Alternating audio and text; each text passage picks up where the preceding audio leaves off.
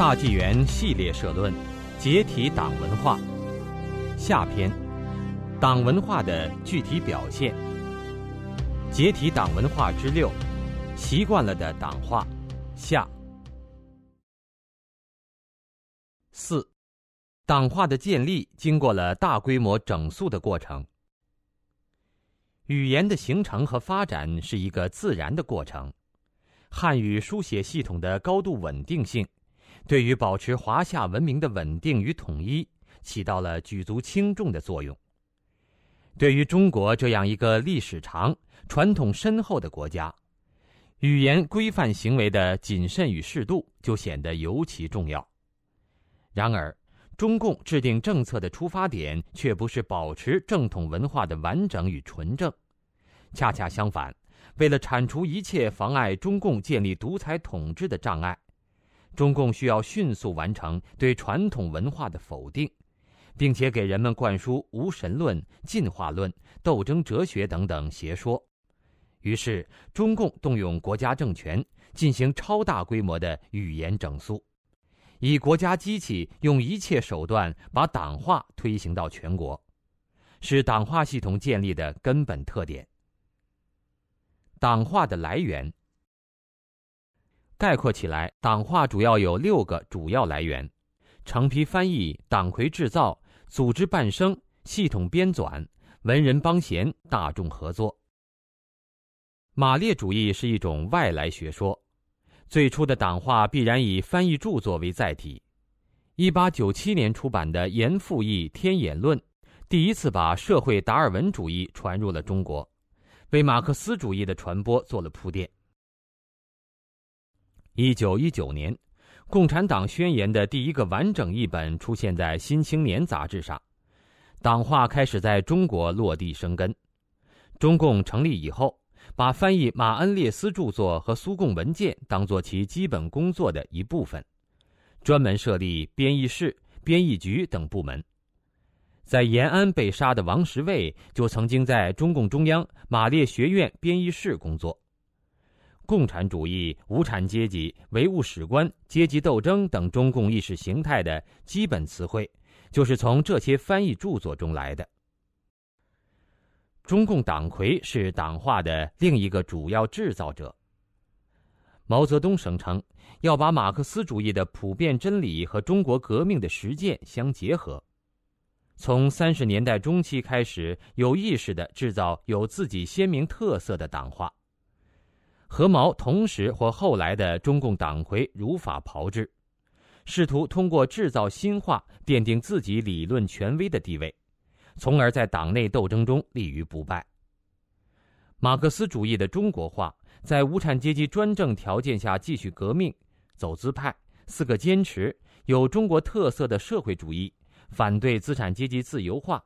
三讲、三个代表、和谐社会、八荣八耻等等，就是这些党魁制造的新话。需要指出的是，中共作为一个整体，需要为自己捏造合法性根据；中共领导人个体同样需要给自己捏造合法性根据。由于几乎每一任中共领导人都留下了血债，因此他们的下任有必要跟前任保持一定距离。但他们又不能突破中共作为一个整体预先设定的底线。华国锋就是没有摆正两者的关系，没有撇清和毛的关系，提出两个凡是以后不久就被迫下台。中共是一个有着严密的组织纪律的列宁主义政党。组织伴生的党化是指伴随着中共的组织形式和常规活动而孽生的大量语汇。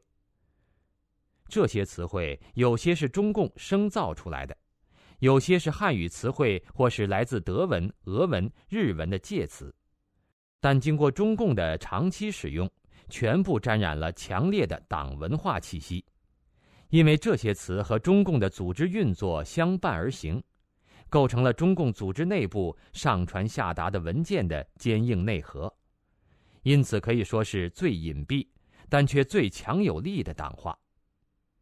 本文上半部分重点剖析的宣传、贯彻、执行、斗争、劳模、代表、会议精神、路线、认识、领导、上级、号召、奋斗、委员会、思想汇报、自我检查、批评与自我批评等，就属于这一类党化。系统编纂。中共控制一切宣传机器、文教部门、科研机构，只要中共党魁或者党中央定下所谓路线、方针、政策，这些机构就开足马力发挥论证，直到把他们打扮得冠冕堂皇。中国大陆出版的大量马克思主义某某学、毛泽东的某某思想、有中国特色的社会主义建设理论之类的书。就是把革命导师关于某一问题的片言之语收集起来，再由那些吹喇叭、抬轿子的御用文人铺排加工成厚厚的大部头著作。在这个过程中，也制造出大量党化。文人帮闲和大众合作也是党化的来源。写党的文人为了媚上邀宠、升官发财，主动配合中共制造党文化垃圾。大众生活在一党专制之下，或顺从，或无奈，也参与了制造党化的过程。比如，中共文人制造的传统文化阻碍现代化论调，就是文人帮闲的一个例子。又如，中共自己喊出“没有共产党就没有新中国”，近年老百姓接受中共暗示，自己说出“没有共产党，中国怎么办”这样的话，就属于大众合作的范畴。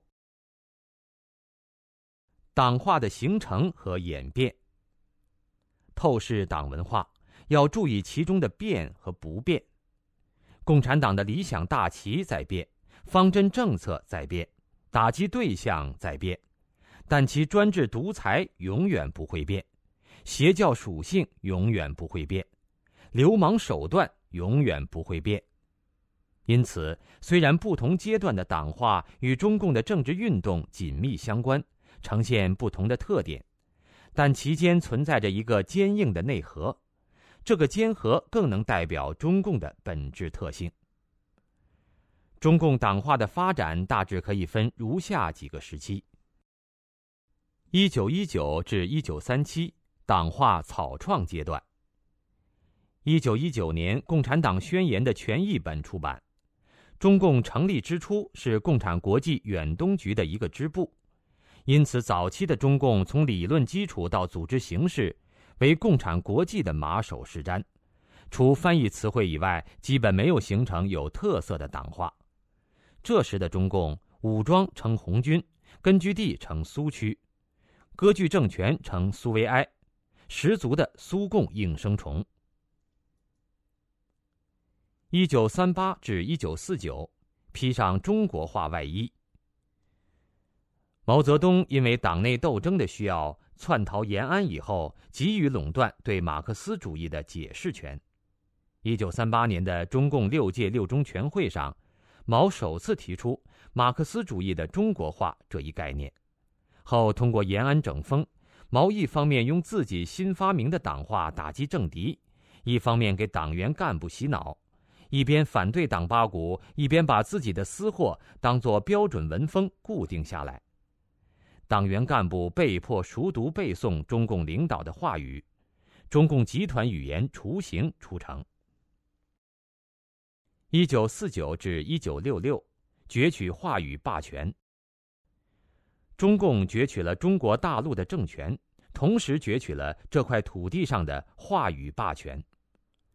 所有标准话语产生的机构、出版、新闻、学术、教育，都由官方占有。并配备中共独家特色的中宣部以及下属宣传系统、干部培训和组织生活系统、中央和各级党校等思想教育机构，党化被强制推广到各行各业、各个阶层、各个角落、各个年龄。党化不光被合法化，而且成了唯一合法的语言。中共开始用党化全面扫荡传统文化。一九六六至一九七六，党化大爆发。文革十年是党化的大爆发、大检阅、大示威，铺天盖地的大字报、唇枪舌剑的大辩论、檄文、诏书、最高指示，语言暴力被发挥到极致，国人在心惊胆战中目睹了语言的摧毁性力量，党化全面替代了人话，中国人至此不会说正常人的话了。一九七六至一九八九，党化混合变异时期。改革开放以后，中共在经济和文化领域对人民做了有限度的松绑，少量正常人的话被重新允许使用。比如八十年代初期曾有过关于人道主义的讨论，但是由于中共在建政以后三十年的强力灌输，也由于中共在政治领域绝不放松。党化在中国人的话语系统里仍然具有支配地位，人们已经丧失了对党化的辨别能力和免疫能力。一九八九至今，衰败腐朽时期。江泽民时期，中国社会的表面浮华下面蕴藏着各种矛盾：生活无聊，道德低下，思想枯竭，改革倒退。社会千疮百孔，党话愈加空洞无物。用三个代表指导我们的屠宰工作：贵州铜仁某屠宰场标语，展示末代红潮的衰败没落。末代党话企图借助西方术语、科技术语、某某工程和一些传统文化用语得志，挽回自己败亡的命运。党话和大量民谣、政治笑话构成了奇妙的共生现象。表征着社会的全面腐朽和民众在绝望中自嘲的心态。阶段性党化和制度性党化。根据某个语词的使用是否贯穿中共发展的各个阶段，可以把党化分成阶段性党化和制度性党化两类。阶段性党化是中共在历次政治运动中创造并使用的党化，具有暂时性和易逝性。制度性党化则贯穿了中共建立以后的各个时期，是最核心、最重要、最能体现中共的本质属性的党化。阶段性党化表现了中共的变，制度性党化表现了中共的不变。如果说阶段性党化是流动的泥沙，那么制度性党化就是坚硬的河床。中共的欺骗性体现在他把人们的注意力吸引到阶段性党化上。每次政治运动一过，就通过迅速淘汰阶段性党化，做出改头换面的假象。那些认为中共变了，今天的中共已经不是昨天的中共了的人，都是没有认清阶段性党化和制度性党化的关系。不间歇的政治运动带入大量的生造词语，举例如下：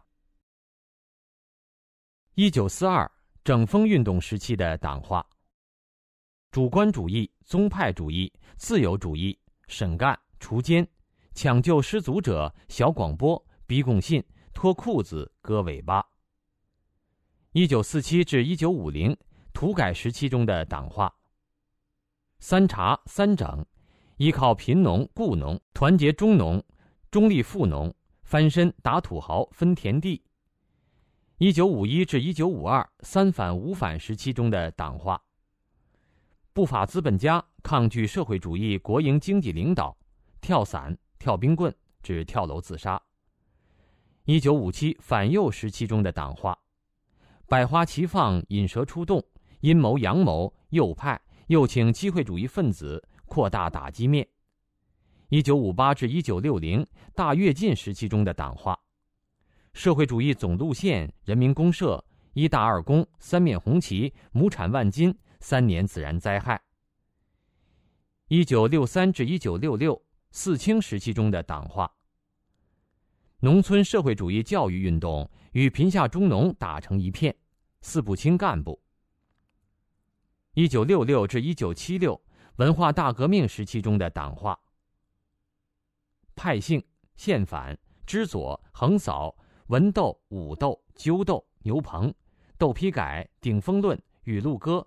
中字舞，早请示晚汇报，天天读红海洋，红宝书红卫兵，造反派走资派，臭老九狗崽子，翻案风站错队，大串联样板戏，红代会黑后台，公宣队斗私批修，文工武卫兴无灭资，革命小将黑线人物、二月逆流、上山下乡、大树特树、批林批孔、资产阶级法权、反动学术权威、清理阶级队伍、广阔天地大有作为。一九七七至一九八九，改革开放时期的党化。实践是检验真理的唯一标准。改革开放摸着石头过河，黑猫白猫四项基本原则，四个现代化，让一部分人先富起来，有中国特色的社会主义，清理精神污染，反对资产阶级自由化，四有新人，五讲四美三热爱。一九八九至二零零二，江时期中的党化，三讲，三个代表，江八点，与时俱进，先进文化。稳定压倒一切。二零零二至今，胡时期中的党化。和谐社会以人为本，保鲜，八荣八耻，和平崛起，科学发展观，社会主义荣辱观。制度性党化是围绕着党的运作而产生、组织伴生的一些语词，如宣传、贯彻、执行、斗争、劳模、代表、会议精神、路线。认识、领导、上级、号召、奋斗、委员会、思想汇报、自我检查、批评与自我批评等等，这些词直接规定着党的强权地位、组织结构、思想控制、统治手段、与人民群众的关系等，是最能体现中共的邪教属性的党化。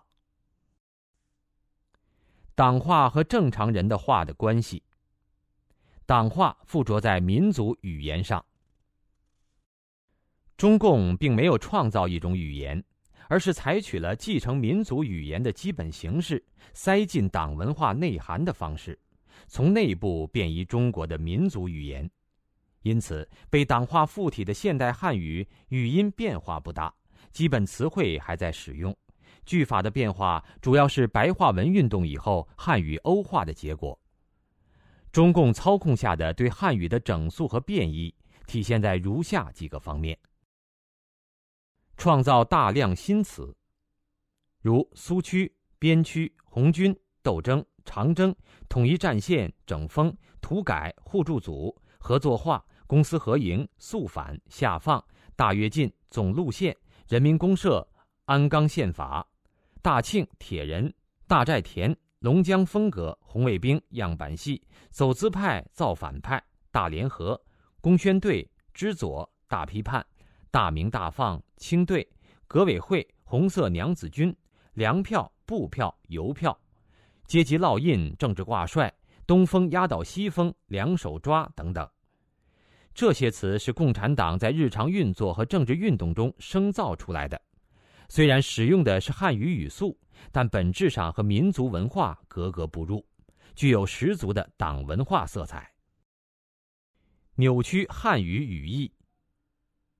一些本来就存在的汉语词汇，经过中共的长期扭曲使用，词义被歪曲，被歪曲了的词义再被中共的词典固定下来，当做该词语的基本义或基本义之一。如是积非成是，沉沉相因，人们还以为这个词的本意就是这样的，对其中的党文化因素明然不觉。如书记，原意是书记员。一种跟秘书差不多的职务，中共标榜自己全心全意为人民服务，因此把具有至高无上权力的中共邪教教主称为书记，给人一种亲民、为人民服务的错觉。检讨原意是检查研讨，这个意义在台湾还在使用。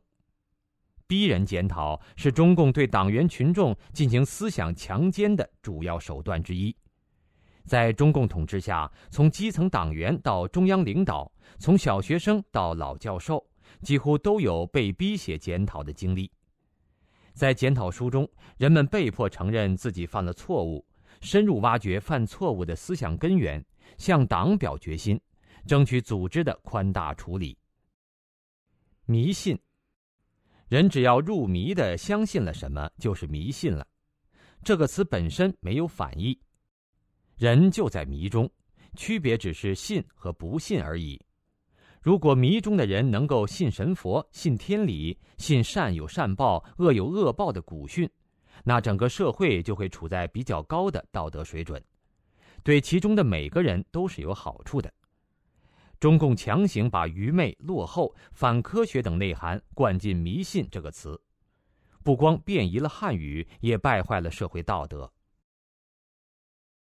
觉悟，原本是一个具有修炼文化色彩的词，指人们通过修炼而具有大智慧和大能力。佛在梵语里的本意就是通过修炼觉悟了的人。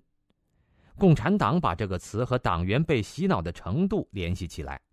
党性压倒人性，就是觉悟高；否则就是觉悟低等等。中共把某一类词的比喻义变成常见义，使这些词也染上党文化色彩。比如“包袱”，原意是包裹，现在经常指思想负担。被中共洗脑的人常常面临党性和人性的激烈冲突。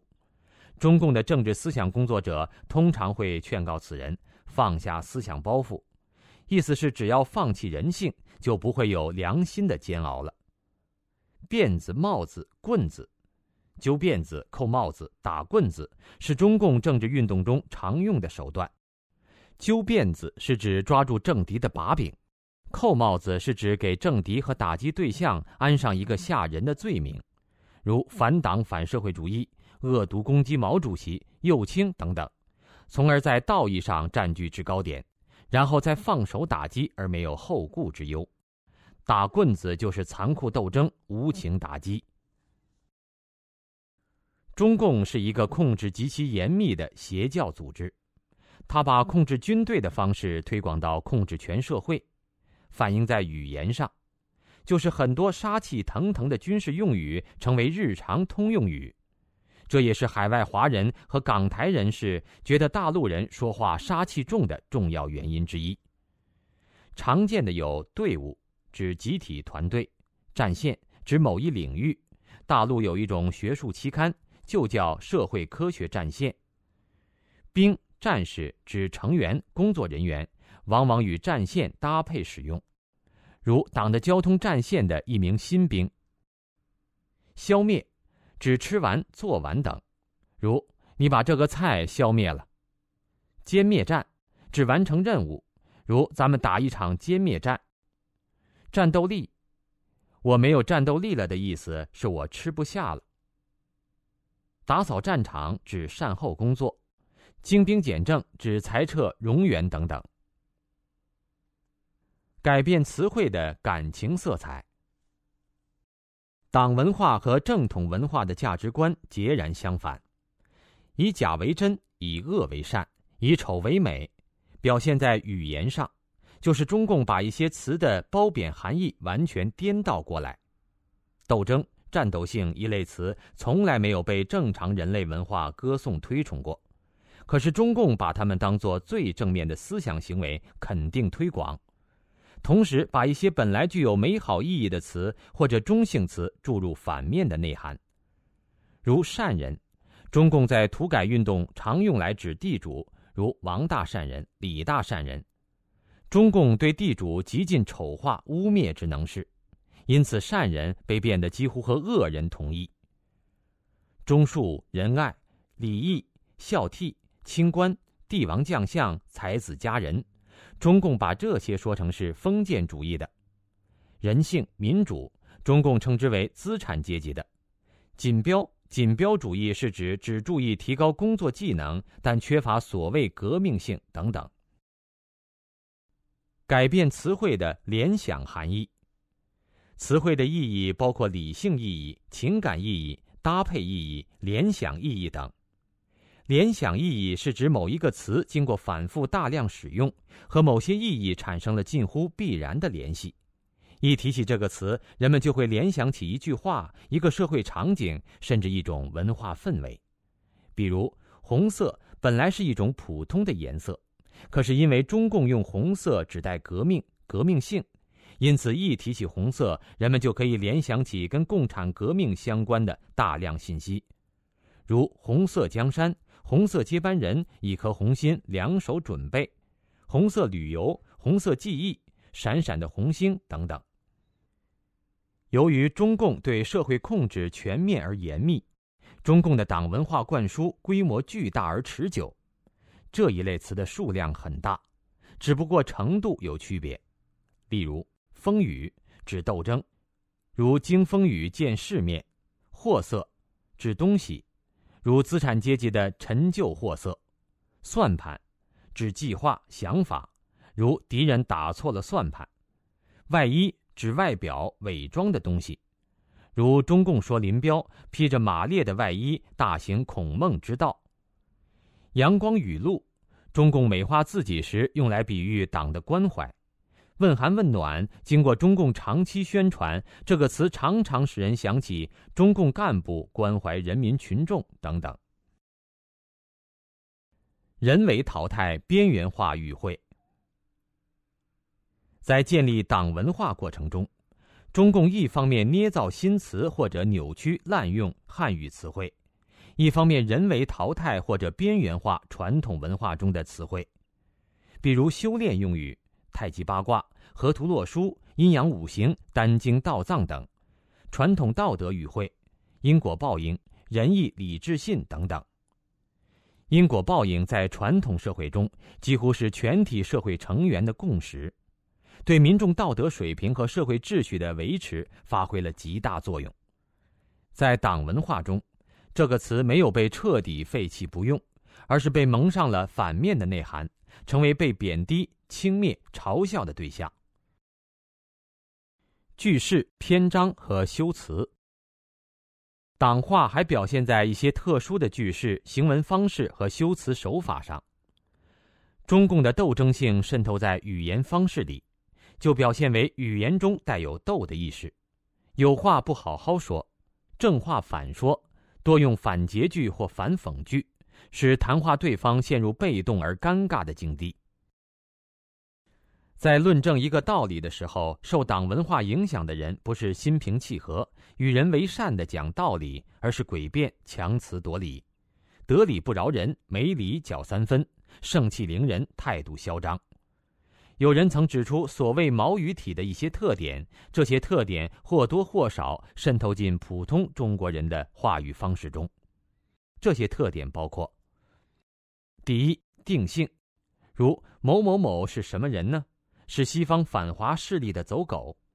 第二，群体称谓，其好处是无法证明他在捏造，而且不用负任何语言责任。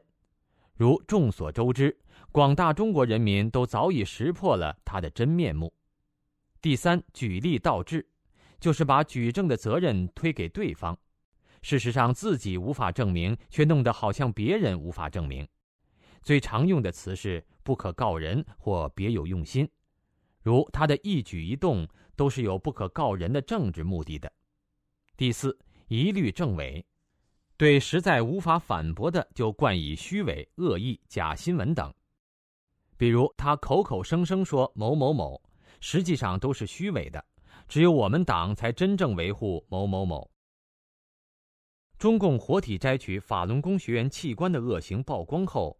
中共新闻发言人狡辩说：“最近境外一些媒体报道我国器官移植医疗活动时，编造虚假新闻，恶意攻击我国的司法制度。”第五，总结，不给对方留下任何后路，如不论他如何狡辩，也否定不了他某某某的本来面目。第六，自我贬低，做我是流氓，我怕谁状。如我们共产党人就是无情的打击他这样的反动派，不讲任何温情。渗透着中共变异、邪恶思维方式的语句和篇章，可以是由中共的独特语词组成的，也可以是普通的语词组成的。不管怎样，这些语句和篇章是党文化的思维方式组织起来的，全都带有鲜明的党文化烙印。党化是一个系统。语言是作为系统存在的，一个词的表意方式和使用方式受着整个系统的制约。党化也是作为系统被建立起来的，在此过程中，一方面中共创造了大量的语词以及语词指称的制度等；另一方面，日常生活的语词、传统文化的语词、外国文化的语词被重新组织在党化系统中，获得了新的意义。因此，在中国人目前使用的语言中，汉语原有的词汇在数量上固然仍不少，但由于中共强烈的改变了汉语语义场和语用空间，这些普通的语词也大都具有了党文化的色彩。党像一个强引力场。就像黑洞闯入太阳系会瞬间改变太阳系内的星体排列方式一样，党闯入中国的话语空间，也改变了汉语语义场和汉语词汇的表意方式。党又像一个强污染源，党文化所到之处，正常人的话也难免被沾染上毒素。党化的实质是中共把帮派黑化强制推广给全体社会成员。中共从起家开始就是一个流氓帮派，只不过后来夺取了政权，窃国者为诸侯，帮派政权化了，邪教国教化了。人类历史上从来没有出现过这种情况，因此即使放大想象力，人们也一般想不到这儿，或者根本不敢往这儿想。九平共产党第一次揭示出中共是反宇宙的邪灵、邪教和流氓。在一定意义上是开始了一个证明运动，让人们能够以正确的眼光看待中共。因此，党化实质上是一种黑化，或曰集团方言、政治方言。中共推行党化的实质，就是把帮派黑化强制推广给全体社会成员。黑化又称秘密语，是在某些黑社会帮派内部使用的语言。这种语言一般没有独立的语音和语法系统，是依附在正常社会语言之上的一种语言变异现象。党化完全符合这个标准。黑化具有交际功能、保密功能和识别功能。交际功能是指在帮派内部，黑化能起到达意和交流的作用。保密功能是指帮派外面的人不懂得黑化的含义。识别功能是指帮派成员根据某人是否使用，懂得该帮派的黑话，判断他是否是自己人。值得注意的是，黑化的交际功能和保密功能是同时实现的，因为如果没有交际行为的话，就没有秘密可保。使用黑话能够对于帮派内部成员起达意的作用，而对于圈子外面的人则能起到保密的作用。党化同样具有这三个功能，不过党化发挥作用的方式更复杂。人们熟知的文革样板戏《智取威虎山》里的黑话台词“天王盖地虎，宝塔镇河妖”，从字面上完全看不出是什么意思，必须知道黑话解码规则的人才能听懂。可是后面的“脸怎么红了”和“怎么又黄了”。既像正常人的话，又像黑话，可以做两个层面的解读。中共的党话这两类都有，前一类包括三反分子、三明三高、三搞一窜、三合一少、三字一包、三个面向、三个有利于、三讲、三个代表、一个中心、两个基本点、强化一个意识、完善两种机制、实现三个转变。牢牢把握三个原则等等。如果不是经过解释，正常社会的人看到或听到这些词，完全不知所云；即使经过解释，理解起来也十分吃力。另外一些词看起来也像正常的语词，可是中共赋予这些词独特的含义，对这些词不能按字面意思去理解。中共党化的复杂之处在于。同一套党话，用不同层次的解码方式，可以解读出不同的意思。越是处于中共权力金字塔顶端的人，掌握的解码方式层次越高，就越能看出中共党话的真实含义。比如，最近中共高喊和谐社会，以人为本，没有掌握黑化解读方式的基层党员和普通百姓，可能觉得共产党要为人民群众办实事了。可是，中共的中层干部掌握了一定的解码手段，就会比较准确的把它理解成现在进入了和谐压倒一切的时期。要是谁胆敢上访上告，鸣冤叫屈，发出不和谐音，党的专政机器可不是吃素的。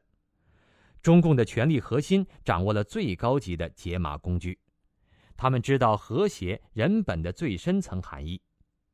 退党大潮使中共的亡党恐惧放大到了无以复加的地步。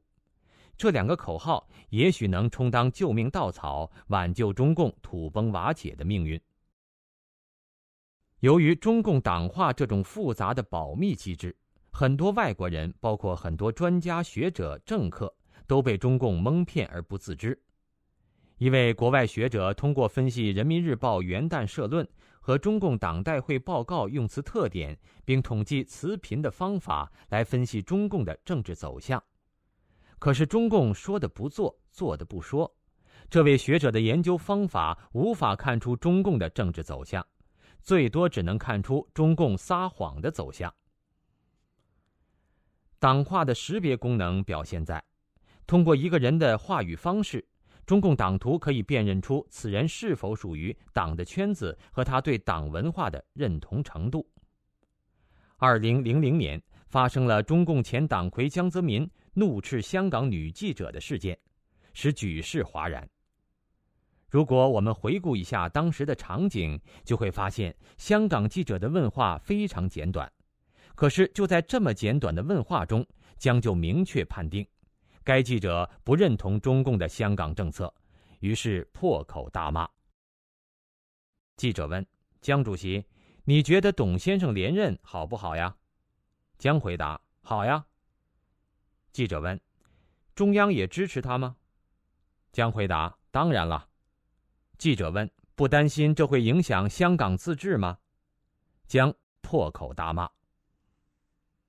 二零零五年七月。保鲜活动领导小组副组长、中组部副部长李景田向媒体介绍中共保鲜情况。有记者问道：“最近几个月，中国农村出现了一些骚乱的情况，您是否能告诉我，中国共产党是以什么样的方式处理骚乱事件的？”李景田答道：“很感谢这位女士对中国农村情况的关心，但是我可以明确的告诉你。”最近中国农村发生的这些事情，我们把它叫做群体性事件，而不是叫骚乱。李景田也是一下子就辨认出这位记者不是中共帮派的成员。长期生活在中共统治下的中国人，为了了解政局的真实情况，发展出阅读中共文件和报纸的超长本领。他们善于从字里行间。从领导人的排序，或者从某一个提法的变化来辨认中共的政治风向。中共垄断了人们的一切信息来源，人们出于不得已而这么做。他们也许可以发现政治变化的蛛丝马迹，但因为中共党化的解码方式也是不断变化的，这种自发的解码必然是片面的、有偏差的，甚至是差之千里的。更重要的是。中共这种肮脏的搞政治方式，连有点品位的黑社会都不如。我们怎么能允许他继续祸国殃民下去呢？由于中共集团窃据国家统治地位，党化这种集团方言黑化被扩大成一种政治方言。政治方言是人类语言学史上的一个罕见现象，在其他形态的社会中还从来没有发现过。他以集团的私利为核心，为政治目的控制言语交际的方式，传播着狭隘的甚至是邪恶的纲领意识形态，用帮派操作的方式取代国家和社会运转的正常方式，左右人们的思想和行为，吞噬受控民族的精神和灵智。五，党化的特征。党化有很多显而易见的特点，比如党化假大空、粗鄙野蛮、血腥气重。据一九八六年中国大陆出版的《现代汉语频率词典》统计，在包括实词和虚词的所有现代汉语词汇中，动词“死”的使用频率排第二百三十七位，杀排第九百四十位。此外，由于共产党造反起家，对中国人民进行准军事化管理，所以在党话中有军事色彩的语词非常多。这里我们重点分析党话的四个特征。中共垄断了话语的定义权。西谚有云：“凯撒的事归凯撒，上帝的事归上帝。”政治只是全部社会结构的一个层面，在一般情况下与信仰、道德、习俗等共同发挥作用。一个通常意义上的政权不会试图解决人生的所有问题，更不会试图解决人从哪里来到哪里去。人生的目的何在？这类人生终极关怀问题。可是，中共是一个政教合一的邪教政权，它必然要提出一整套对天地人、人的行为、生活和思想的解释，来代替政教信仰、传统道德和风俗习惯对社会的约束和调节功能。中共系统制造的党化构成了一个完整的虚幻世界。严丝合缝地覆盖在真实世界之上，规定着政治体制和社会结构，制约着人们的思想行为方式。从表面上看来，党化系统是一个不断变化的动态过程。可是，党化系统的根本规则是绝对不变的，变就意味着党化的自我解体。这个根本规则就是。党化系统是为了维护中共的邪教独裁统治服务的，党化的变也以不危害党的根本利益为度，为此，党必然垄断党化系统的解释权，这一点决定了党化归根结底是一个封闭系统。中共官方的现代汉语词典中，大量词条的解释都充斥着共产党的政治教育、洗脑宣传。共产党把传统意义上的工具书变成现代党文化政治词典。下面这些词，正常社会也在使用，可是中共对他们的解释截然不同。党、政党，在我国特指中国共产党。党在正体字里即上黑。孔子说：“君子群而不党，结党必然营私。党同就要伐异。”是一个传统上的贬义词，所谓立党为公，本身就是自相矛盾的说法，在西方修辞学中被称为矛盾修饰语。中共把党用作自身的专有名词，党无所不在，统治一切，被中共强行赋予褒义、正面意义。解放，解除束缚，得到自由和发展，特指推翻反动统治。革命，被压迫阶级用暴力夺取政权，推翻旧的腐朽的社会制度，建立新的进步的社会制度。革命破坏旧的生产关系，建立新的生产关系。民主，指人民在政治上享有的自由发表意见、参与国家政权管理的权利。民主是有阶级性的，如在资本主义制度下，只有资产阶级的民主，没有无产阶级的民主。在我国，人民享有最广泛的和真正的民主。中共垄断的不仅仅是对话语的解释权，而且是对法律的解释权，对真理的解释权，也即对真理的控制权。有了话语霸权，中共就可以时刻把自己伪装成真理的化身了。党化的多层次性和欺骗性。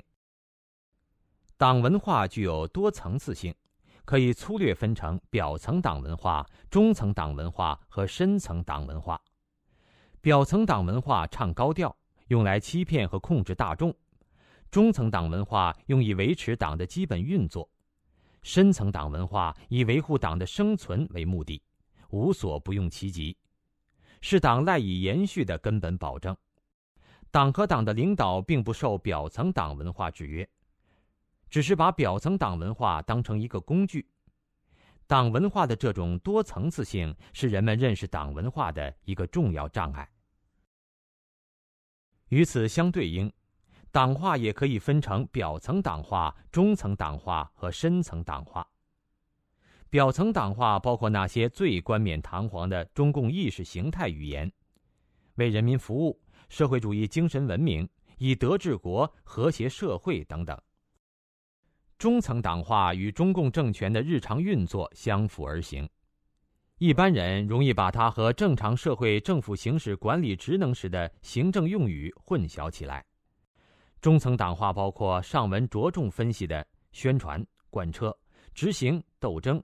劳模、代表、会议精神、路线、认识、领导、上级、号召、奋斗、委员会、思想汇报、自我检查、批评与自我批评等党八股化。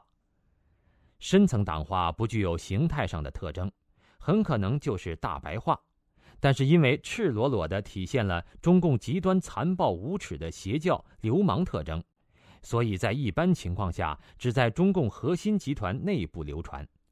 这类党话包括刘少奇说的“溜须拍马不好，但为了革命工作就是好的，就应该做”；邓小平的“学生娃不听话，一个机枪连就解决了”；江泽民的“法轮功讲真善忍，可以放手打击”等等。值得注意的是，中共有时候让深层党化进入表层，来达到某些特殊的目的。比如毛泽东和邓小平一些“我是流氓，我怕谁”一类的表白，就激起了很多人对强权的崇拜。中共将军朱成虎不惜牺牲西安以东所有城市，也要和美国打一场核大战的论调，前国防部长迟浩田清场美国的言论，就是中共假装不经意地透露给外界，既试探他国的反应，又明确告诉对方他是一个亡命之徒。给对方造成心理震慑。普通人被党文化控制的过程是一个从浅入深的过程。起初被表层党化欺骗，革命年代的冲动，少年儿童的天真无知，年轻人的热血沸腾，进一步到对表面党化的反感，但是又不敢说，再到习惯成自然的轻车熟路，机械重复中层党化。成了中共邪教组织的一份子。更进一步的人尝到了依附党文化的好处，对深层党化的实质含义、极端自私的维护党的利益和生存心领神会，从而把自己与党彻底捆绑在一起，一荣俱荣，一毁俱毁。现在人们大多对表层党化十分反感。对中层党化维护中共独裁统治的实质认识不清，对深层党化或者不知情，或者不敢相信这些极端自私、残暴无耻的话，才真正体现了中共的本质。相对而言，表层党化欺骗性较弱，中层党化的欺骗性较强，深层党化对党的邪恶不加掩饰，但无法出现在正规的文件和媒体上，不能广为人知。另一方面，中共的邪恶程度超出了一般人的想象，读懂深层党化到底意味着什么，也需要相当大的勇气和智慧。需要指出的是，尽管现在中国几乎没有任何人相信表层党化，但中共在宣传上却离不开表层党化，因为中共需要用他们欺骗外国人，在中共内部释放烟幕弹，互相欺骗，同时蒙骗党员的良心。党化的抽象性和诡辩性。正常人的话往往是具体可感、易于理解和把握的。中国古人讲究修身齐家治国平天下，自天子以至于庶人，一是皆以修身为本。一个人不管有多么大的抱负，都要从最基本的洒扫进退、孝敬父母、友爱兄弟做起。正统的信仰和道德体系往往都用明白浅易的语言表达，比如摩西十诫里的“不可杀人、不可奸淫、不可偷盗、不可作假见证陷害人”等标准，非常具体，并不需要多高的教育程度，人人都可以理解并实践。可是，中共党化却异常抽象含混，党化的高度抽象性使中共很容易的偷天换日。翻云覆雨，玩弄诡辩，蒙骗国人和世界。中共把这套党化强制性的灌输给知识分子和普通百姓，往往能够达到使人们宁可相信中共繁琐艰深的意识形态话语，也不相信自己的常识性判断的地步。中国北方农村在中共的所谓土改前，有着非常和谐的宗法关系，根本就不存在你死我活的阶级斗争，地主和雇农是一种合作互助的关系。可是共产党来了之后，除了煽动支持当地的地痞流氓造反，就是灌输给农民阶级仇恨。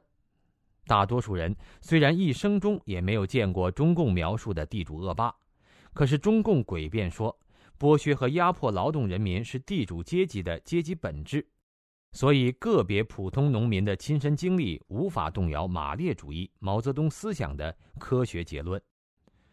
人们一方面出于恐惧和遗忘，另一方面无法否认中共关于阶级本性的抽象说辞，慢慢的就开始相信真的存在一个地主阶级，这个阶级对贫苦百姓欺凌压榨，要想过上好日子。或者把他们赶尽杀绝，或者让他们在无产阶级专政下只准老老实实，不准乱说乱动。这个现象非常典型。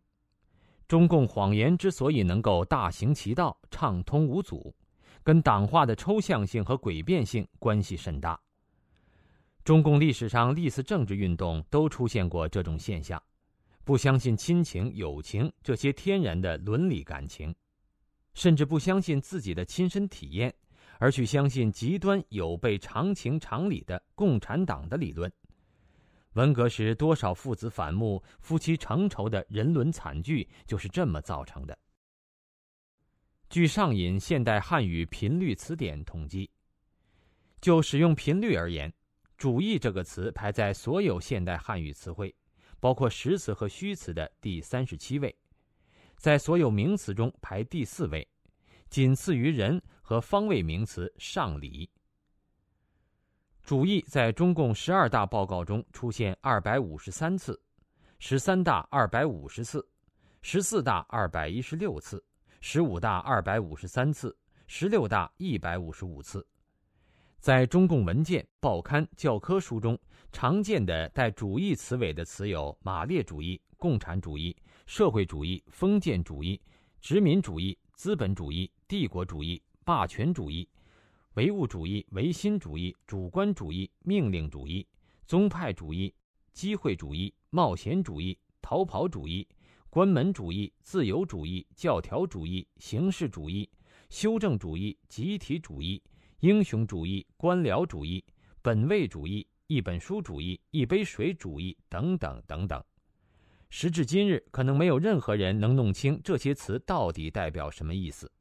可是，在中共的政治运动中，“某某主义”的帽子曾经把千百万人置于死地。党化的抽象性方便了中共按照其政治需要对语词随意解释。如果使用的语言太具体直白，大家都看得懂，中共就没那么容易蒙混过关了。抽象一些，大家都含含糊糊。中共就可以随意解释，毛时代社会主义是在无产阶级专政条件下继续革命。邓上台的时候提出贫穷不是社会主义，江时代可以让资本家入党。那么，到底什么是社会主义？其实说白了，凡是共产党搞的都是社会主义。阶级、路线、认识、左派、右派、进步、反动、公有制。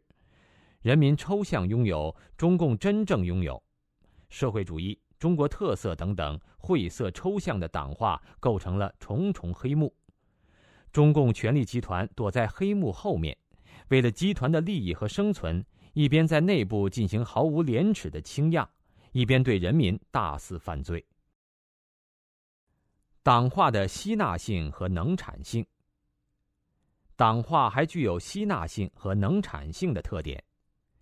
吸纳性是指中共擅长把正常人的话整合收编，化为己用，甚至用别人的批判往自己脸上贴金。中共无耻地窃取人类历史上一切文明成果为自己辩护，爱国，中华民族的伟大复兴以德治国等本应具有美好意义的语言，被中共长期盗用。现在我们几乎无法正常的使用这些语言而不引起反感。能产性是指形成了的党文化思维可以创造新词，显示中共政权与时俱进的活力。中共有着严密的组织和对社会的严密控制。一旦这个邪恶政权的主脑、领导人或党中央决定了什么方针政策，政权的基层组织就会像这个邪恶政权的肢体一样，高效地执行这一政策。执行过程中产生了大量党化。近年来，中共创造新词的主要模式包括：党文化加传统文化用语，比如“德治”“和谐社会”；党文化加科技术语，比如“某某工程”。希望工程、安居工程、菜篮子工程、米袋子工程、再就业工程、二幺幺工程、五个一工程。党文化加西方术语，比如某某意识、政党意识、首都意识等等。党化的吸纳性和能产性造成的后果是，一茬党化淘汰了，新一茬党化迅速被制造出来。党化在使用过程中混杂变形。出现了数量庞大、形形色色的变种，这些新词的党文化内涵使人们防不胜防。六，推行党化的后果。文化语言亡国的现实，在中外历史上，外来入侵者仅依靠占领土地，往往并不能使一个民族臣服，因为只要被入侵者民族精神不亡。仍然不会轻易屈服。本章引子中谈到，语言塑造了一个民族的独特精神风貌，所以入侵者除了占有土地外，往往还要摧毁原来的民族文化，以毁灭其民族精神。而毁灭承载文化的语言，就是摧毁民族文化、民族精神的最有效手段之一。比如，一八七零年普法战争中。普鲁士占领法国后，就试图在沦陷区的学校强迫教授德语，禁止法语。中共摧毁中华传统文化采用了多重手段，变异替代语言是其中之一。与传统文化培养德性、完善品格、教化人性的语言态度相反，中共的语言是为其集团利益服务的。虚假是中共语言的灵魂，中共的语言不仅是虚假的，而且是扭曲错位的。他用一套似是而非的词汇，潜移默化完成了对人的思想变异；他用一套偷梁换柱的言语系统，彻底改变民族的历史延续和走向，最终掐灭了天赋神授的中华传统和精神，而使国人不自知。中华正统文化荡然无存，被党文化内容全面偷换取代，中华民族由此偏离了与宇宙的和谐关系，在世界中错误定位，与人类本源精神对立，民族整体生存方式和走向背离了上天安排的轨迹。语言和文化来源是什么？今天的多数中国人已经不知道了。还以为中国人从来就是这样说话的。党化体系窒息着民族精神和活力，加强并巩固着这个人类一级体系的力量和束缚。历史上，人们都以中国文化的强大同化力倍感骄傲自豪。中国文化除了和平时期的辉煌，招来各国的朝拜。更以战败以至丧国时期对异族文化的同化，表现着恢宏的气度。蒙元和满清统治者折服于中华文化的博大深湛，心甘情愿地臣服其精气神力，承传了中华民族香火。综合大量语言事实的分析，我们不得不面对一个重要的现实。中华文化无可战胜的历史已经被改写了，中华文化被土著共产党用外来的马列邪恶主义取而代之，文化上、语言上，我们早就亡国丧权了。党化强制改变中国人的生活。党化是当代中国人使用的语言里最活跃、最具有行动力量和支配力量的部分。党化支配力量大，表现在：第一，党化使用频率高；第二，党化的权威度高。据现代汉语频率词典统计，一些典型党化词语的使用频率在所有现代汉语词汇，包括的、和等虚词里排位为。革命七十一，同志八十三，阶级一百四十九，敌人一百五十三，斗争二百零九，解放二百八十五，领导三百一十二，无产阶级三百七十二，路线五百六十一，代表五百七十，战斗六百零二，反动六百一十七。另外，“党”这个词在传统社会并非常用词，可是，在中共建政以后。党的使用频率迅速窜升到一百一十九位，共产党三百三十一位，加在一起差不多是使用频率最高的名词。中共在当今中国一党独大的独裁地位由此可见一斑。党化权威度大，是指党化以中共暴力为后盾，占据了政治、经济、司法、教育、新闻等最有影响力的语言领域。伦理纲常、衣食住行、风花雪月这类正常社会的词语并没有完全消失，可是处在边缘的、被支配的地位。人们不管愿意与否，在公开的正式场合都被迫使用党话。党化和党化带来的后果：中共的理论被学习领会，中共的政策被贯彻执行等等，强行改变了中国人的生活。给中国人民带来了深重的灾难。党化，当代中国人的有色眼镜。语言是思想的工具，人的思想表现为词和语句的组合。党化改变了人们看待世界的方式，党化是当代中国人的有色眼镜。党化让人不自觉地维护中共恶党。党化或者是中共造出来的话，或者是经过中共改造的话，其存在目的就是维护中共恶党的统治。用中共提供给人们的扭曲了的语言材料，人们无法看到真实的世界的样子，而只能看到中共希望人们看到的世界的样子。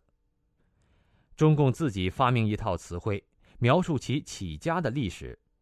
如果一个人用这套词汇去思考中共历史的话，得出的只能是中共让他得出的结论。请听下表：起义、南昌起义、秋收起义等，实指是叛乱暴动。起义是指为了正义的目的起而抗争，中共所谓起义的实质是叛乱暴动，颠覆当时的合法政权。长征北上抗日，实质是逃亡溃退。一九三一年后，日本侵略军大敌当前，中共在江西发动叛乱，进行武装割据，被围剿后向西南仓皇逃逸。后来北上，原本是想逃到苏俄，勉强在延安站稳脚跟。日军全面侵华后，趁机做大，最终把赤货推到全国。整风。实质是延安洗脑、延安恐怖。整是整顿、治理、规范的意思。整风这个词暗示人们，党在管党，中共在加强自我建设，在努力使党风变得正派。其实整风是中共对党员干部的强化洗脑，是中共日后历次政治运动的总演习。解放，实质是中共夺取政权。解放指解除束缚，获得自由。中共建政后，把全中国变成一所大监狱，全国人民处于普遍性的奴役状态。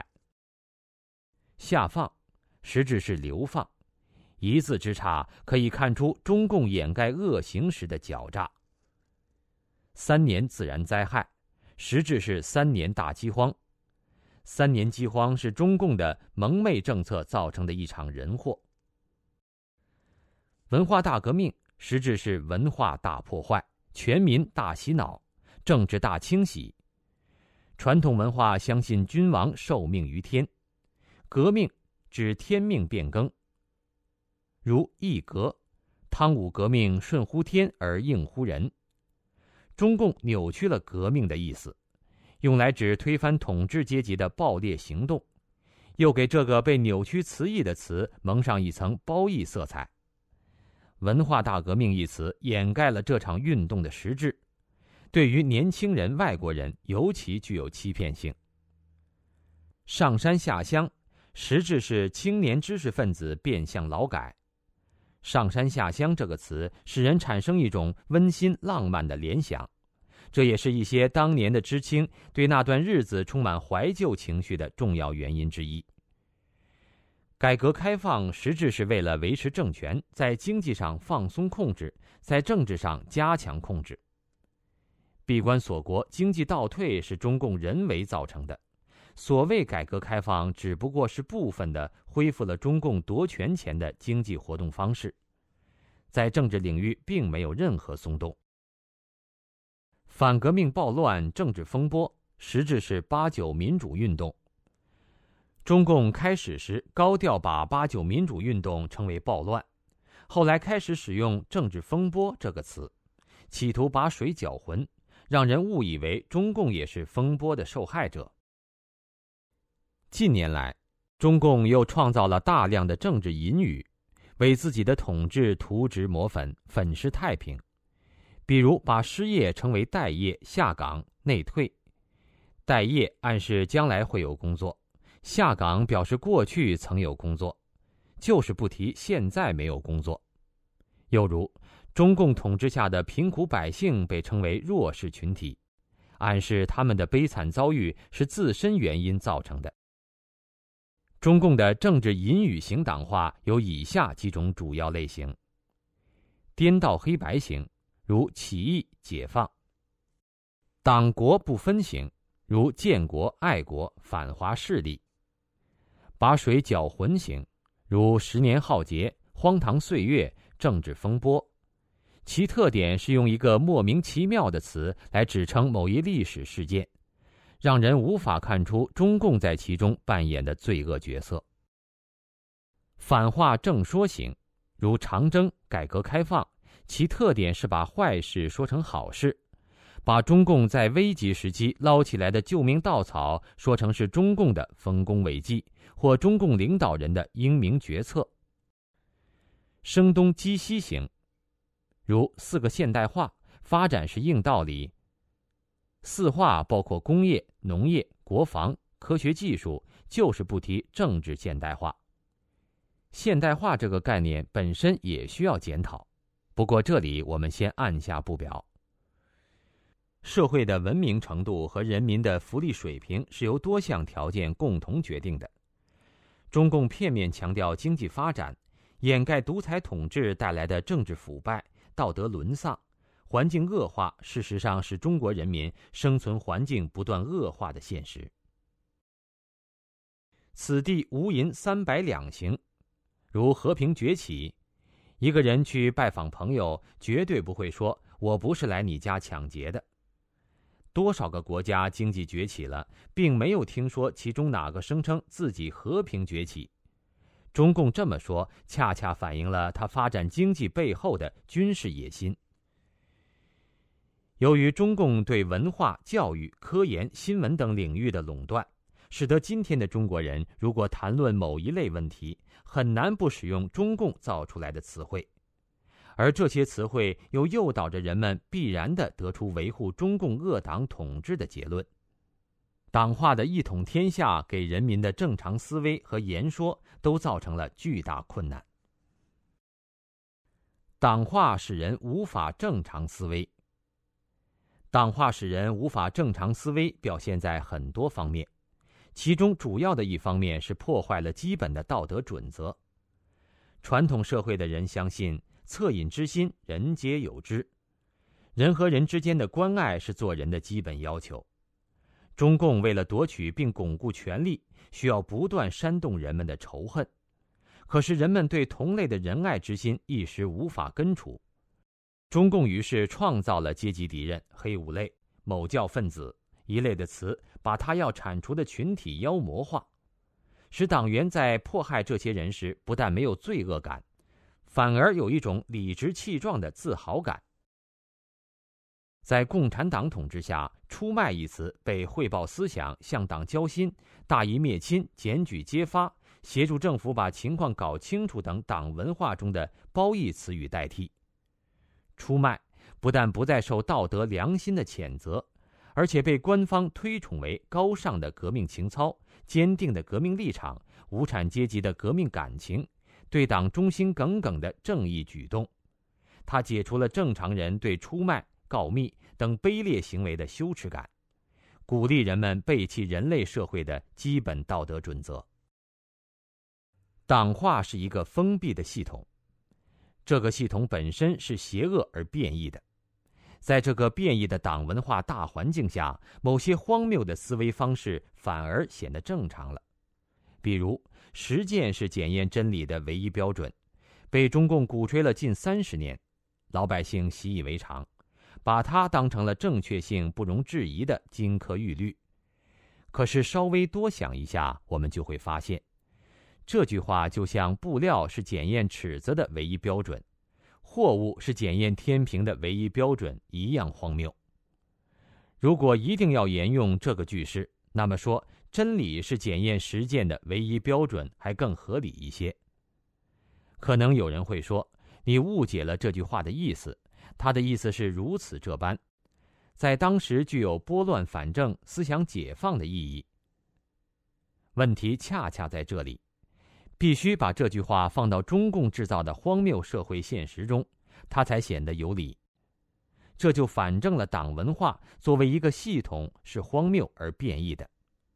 这样的例子很多，我们就不一一列举了。党化使人难以和正常社会的人交流。人们接受了中共自我定义的党化以后，既无法清楚地向党文化之外的人表达自己的意思，也难以听懂党文化之外的人说话的真正含义。一个典型的例子是，中国人和西方人对“人权”这个词的不同理解。人权是老百姓的基本权利。当一个西方人谈到捍卫人权的时候，他关心的是普通人的权利不受政府的侵害。同理，当一个西方人跟中国人谈到人权问题的时候，他是站在中国人民的一边，而不是中共政权的一边。这时，一个正常人应该对他表示感激才对。可是，经过中共长期灌输，很多中国人认识问题的基点是。这一定是西方霸权主义以人权为借口侵犯我国内政，美帝国主义亡我之心不死。听到西方人讲人权，这些人可能比中共官员跳得还高。这种交流中的错位带来的后果，不仅仅是损害中国人的形象，更重要的是使中国人无法以一种开放平和的心态接纳来自外部的讯息。从而断送了校正民族发展走向的机会，使整个民族与正常人类文明始终格格不入。结语：清除党化，说正常人的话。如何辨认党化？要想清除党化，首先得能够辨认党化。辨认党化的根本原则是顺着党化想下去。一定会得出维护中共统治的结论，这就是党化词语的微言大义。我们再来讨论一下辨认党化的简单方法。多问一个为什么？近年来搞政治变成一个可怕的罪名，可是中共不是号称是个政党吗？他不是号召人们都要参加其组织，都要拥护他，并且都要关心国家大事吗？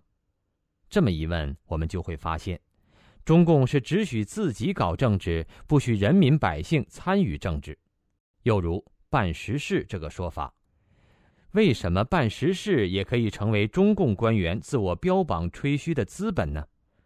难道政府官员不就是应该办实事吗？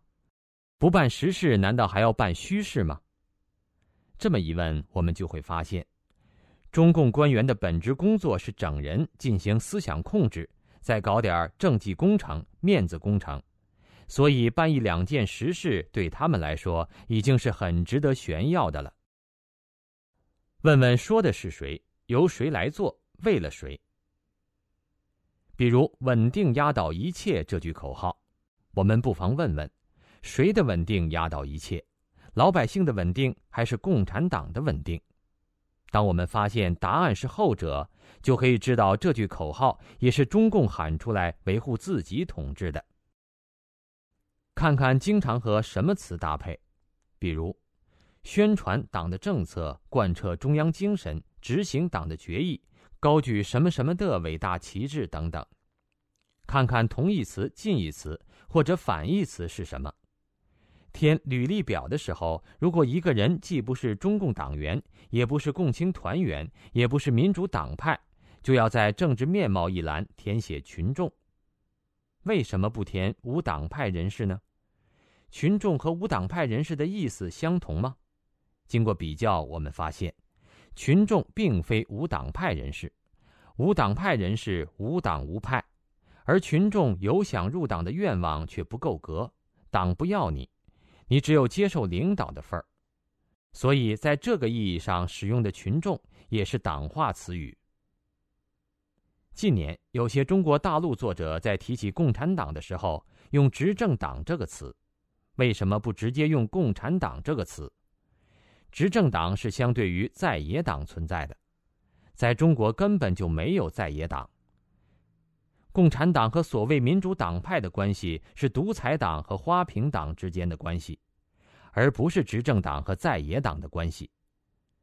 执政党这个词的使用，造成了中共是民选政府的假象，是对中共独裁政治的掩盖。与此相关，提高执政能力的说法，也给人一种共产党在行使正常政府管理职能的感觉。其实。提高执政能力的正确解读方式是巩固独裁权力，进行场景置换。想象一下，是否存在出现下列场景的可能？洛杉矶市市长在某次会议上发言道：“我们要认真领会加州共和党总书记某某同志关于某某问题的重要讲话精神。” NBA 美国职业篮球联合会著名球星。在接受美国电视网《西方之子》节目采访时说：“我们获得本次联赛总冠军，应该首先归功于民主党的领导。此外，进行纵向比较或者横向比较，也就是跟中国传统社会或者国际社会比较，也是辨认党化的有效方法。注意党化的背景化现象。随着中共意识形态的破产。”党文化成了中国大众嘲弄取笑的对象，大量利用党话编出来的民谣、笑话、戏仿、反讽，成了人民茶余饭后的谈资。比如，人们用“革命不是请客就是吃饭”，“干部不怕吃喝难”，“百斩千钟只等闲”之类的话，讽刺吃喝风。底层民众用“辛辛苦苦三十年，一觉回到解放前”。政府是黄世仁，我们是杨白劳这样的语言，表达对中共经济政策的不满。党文化确立以后，党化成了标准的话语方式，修辞是偏离标准的表达法。上面列举的由党化衍生出来的修辞现象，固然是对党化的嘲讽，可是同时也等于承认了党化的先入为主，加强了党化的标准地位。这时，党化从明处退到暗处，从人们的意识进入潜意识，以一种更难以令人觉察的方式发挥作用。我们称这种现象为党化的背景化现象。变形的党化仍然是党化，而且是隐藏更深的党化。任何一个语词都携带着特定的信息。在民谣笑话里，经过变形的党化，仍然在潜移默化地发挥着对人思维的影响力。我们应该尽量避免使用这种语言。目前，在中国大陆，越来越多的人在公开场合谴责、控诉中共恶党。在这种时候，人们应该使用正常人的语言和正常人的思维骂恶党，而不是在党文化当中用党话骂恶党。需要强调的是，某些党话本来是正常人类社会的语言，可是被共产党改造以后，在党文化的环境中重复使用，染上了强烈的党文化色彩。这并不意味着我们今后不能使用这些语言了，恰恰相反，我们可以而且应该在正常的意义上，在正常的语境里堂堂正正的使用这些词，就像九平共产党恰如其分的把中共称作邪教一样。寻找真相，了解真相，传播真相。共产党之所以能够在短短几十年内建立并推广一个庞大的党化体系，依靠的是暴力强制手段、封闭的信息环境和铺天盖地的宣传灌输。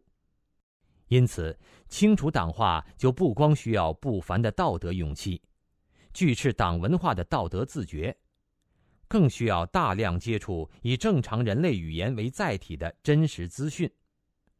如果中国人民拒绝继续生活在谎言之中，那么他们的努力就不能不从寻找真相、了解真相、传播真相开始。新的中华文化呼唤着新的语言，新的语言将由那些道德上获得新生的人创造。